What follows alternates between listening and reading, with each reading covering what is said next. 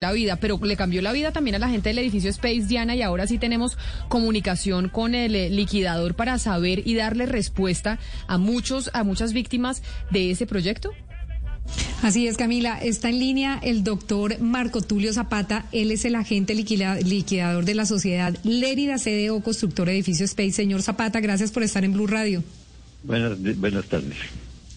Señor Zapata, la pregunta que nos quedó ayer después de escuchar a una de las víctimas de Space es que además de tener que pagar un predial que uno no se imagina cómo es posible después de esta tragedia que tengan que pagar un predial, asimismo no pueden construir absolutamente nada en ese predio.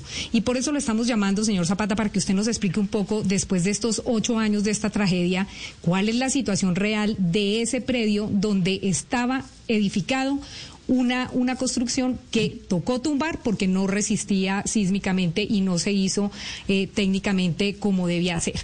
¿Qué es lo que ha pasado estos ocho años y por qué está esta situación para, los, para las víctimas de Space?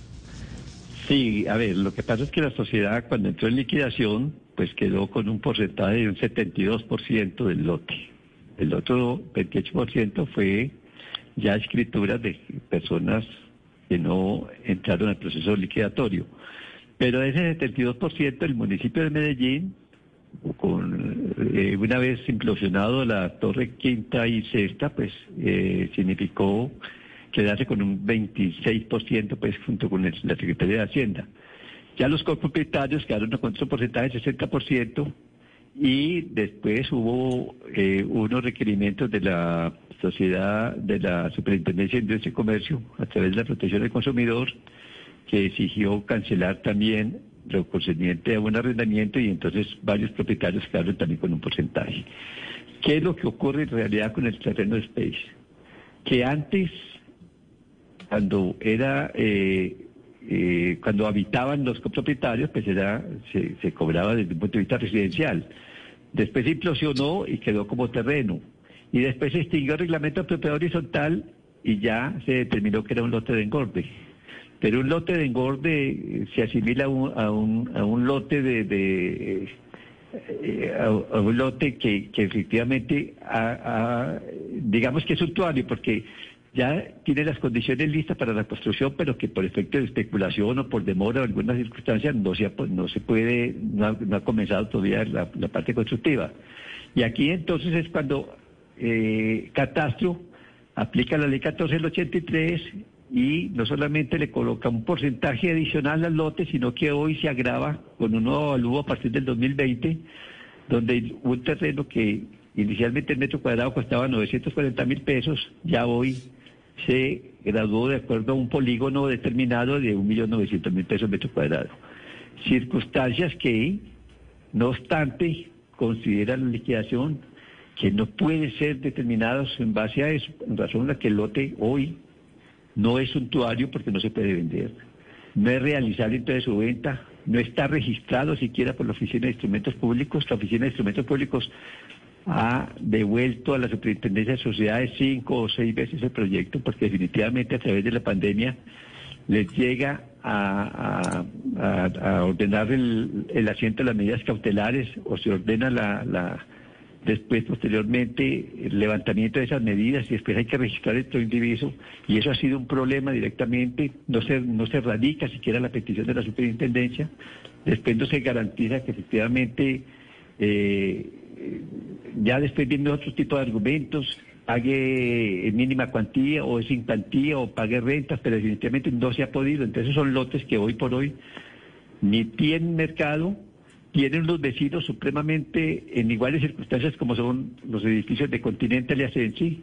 El Continental tiene que implosionarse, el Ascensi está en circunstancias similares, entonces en esas circunstancias adicionalmente hay restricción de altura, porque es que eh, a partir del nuevo POT ya no se permiten 16 pisos sino 8 pisos.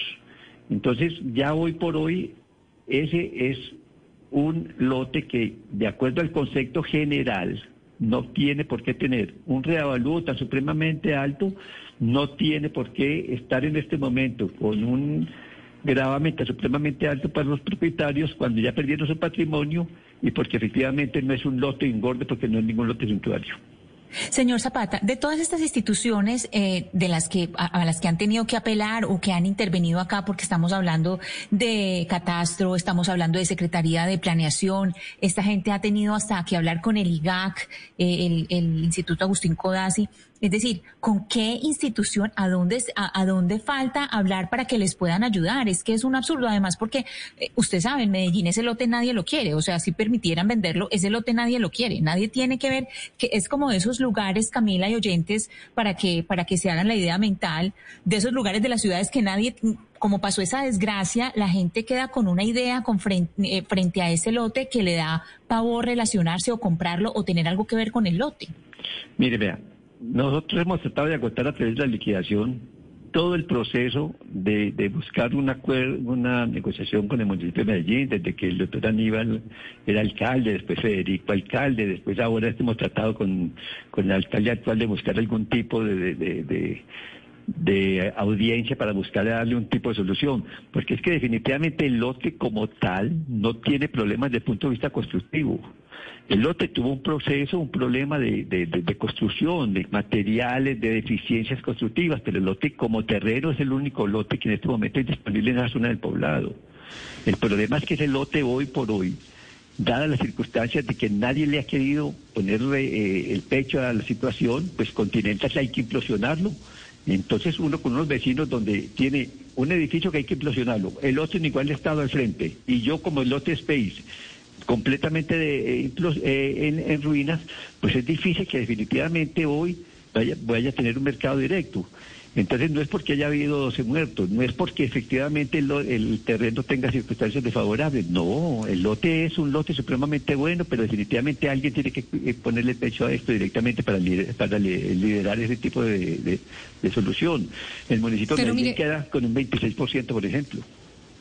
Pero mire, doctor Zapata, eh, son 10.500 metros cuadrados que uno pensaría que en ese sitio del poblado habrían sido completamente valorizables y por esta por estas consecuencias de su caída, pues se, volvió casi que inviable hacer algo ahí. Ahí solamente se podría hacer, hablando en términos reales, un parque o lo único que se podría hacer sería una entidad eh, del municipio de Medellín, eh, una entidad pública del municipio de Medellín. Y uno se pregunta, ¿a quién le conviene que no pase nada con ese predio y a quién le conviene que la gente se canse de estar ahí pagando impuestos y sin recibir nada a cambio?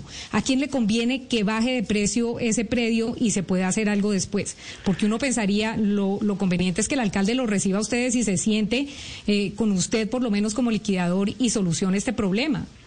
Es que el problema es social, el problema es un problema de, solidaridad también con una gente que perdió su patrimonio. Es que no, el municipio no puede decir definitivamente, el municipio quedó con un 26% en razón a una implosión y con un gasto administrativo es un gasto preferencial que hay que cancelar el municipio, por eso quedó con ese porcentaje directamente adicionado pues con unos impuestos que había por la parte que le corresponden a la Secretaría de Hacienda.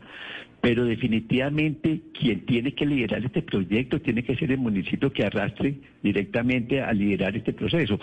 Eh, habíamos pensado inicialmente que se podía hacer un parque. Entonces recuerdo yo que con el doctor Aníbal Gaviria en, la, en la gerencia de, en la gerencia de viviendas pues decían, hombre, ahí no se puede comprar nada porque hay 12 muertos, eso no era ningún tipo de solución. El terreno nunca tuvo problemas, pero definitivamente mientras tengamos esos edificios colindantes en ruinas, mientras tengamos el, limitante de altura, mientras no esté registrado, perdón, mientras no esté registrado siquiera el lote, pues definitivamente no es un lote de engording, es un lote que esté en este momento en el mercado, ¿cierto? no se puede hacer absolutamente nada con eso. Sí.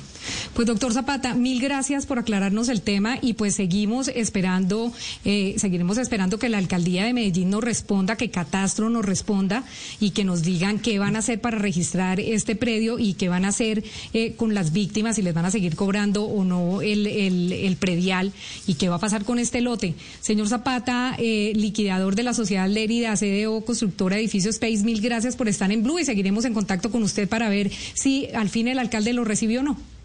Bueno, muchas gracias. Estamos a la orden.